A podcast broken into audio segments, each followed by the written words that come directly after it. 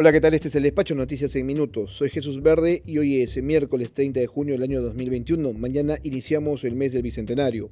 Por segunda vez en menos de dos meses el Pleno del Congreso debatirá una nueva moción de censura contra la mesa directiva que es presidida por Mirta Vázquez, a quien acusan de no tener capacidad para defender el fuero parlamentario.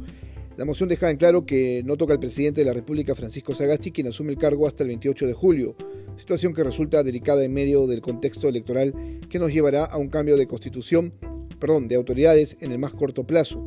Hoy también la Subcomisión de Acusaciones Constitucionales analiza si proceden dos denuncias contra Martín Vizcarra por la contratación irregular de Richard Swin y por su vacunación irregular cuando fue presidente. El exalcalde de Callao, Alex Curi, salió en libertad tras cumplir la condena de cinco años que se le impuso por el caso Convial. Curi abandonó prisión sin pagar la reparación civil solidaria de 26 millones de soles que se le impuso por beneficiar a la empresa para la construcción de la vía expresa del Callao. El Jurado Nacional de Elecciones informó que solo quedan por evaluar 242 apelaciones presentadas por Fuerza Popular que continúa denunciando irregularidades en el proceso electoral.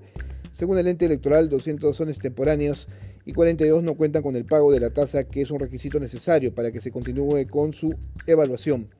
Solo ayer el Jurado Nacional de Elecciones declaró infundados siete pedidos de nulidad, con lo cual ya suman 27 hasta el momento. Mientras tanto, varios políticos de derecha eh, llegaron a Washington para presentar ante la OEA un pedido para que se realice una auditoría a las elecciones en segunda vuelta.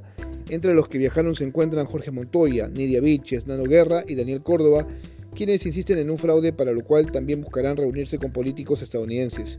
Pedro Castillo tuiteó que se sienten en los pasos de un gobierno democrático que prioriza la estabilidad económica tras eh, la baja del peso del dólar en todo el país. Sobre lo que no se ha pronunciado Castillo es sobre la denuncia contra Dina Boluarte sobre su relación laboral con la RENIEC, institución que ha informado que la candidata vicepresidenta no cobró su sueldo por encontrarse de licencia sin goce de haber desde el mes de marzo.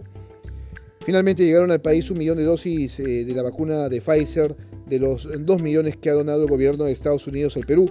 Hoy se inicia además la vacunación de adultos mayores de 50 años y el 10 eh, de julio se inicia para los de 49 y 47 años. Finalmente el gobierno reconoció que fue un error no depurar el padrón de vacunación que permitió que Martín Vizcarra y otros involucrados en el Vacunagate eh, se beneficien con la vacunación regular.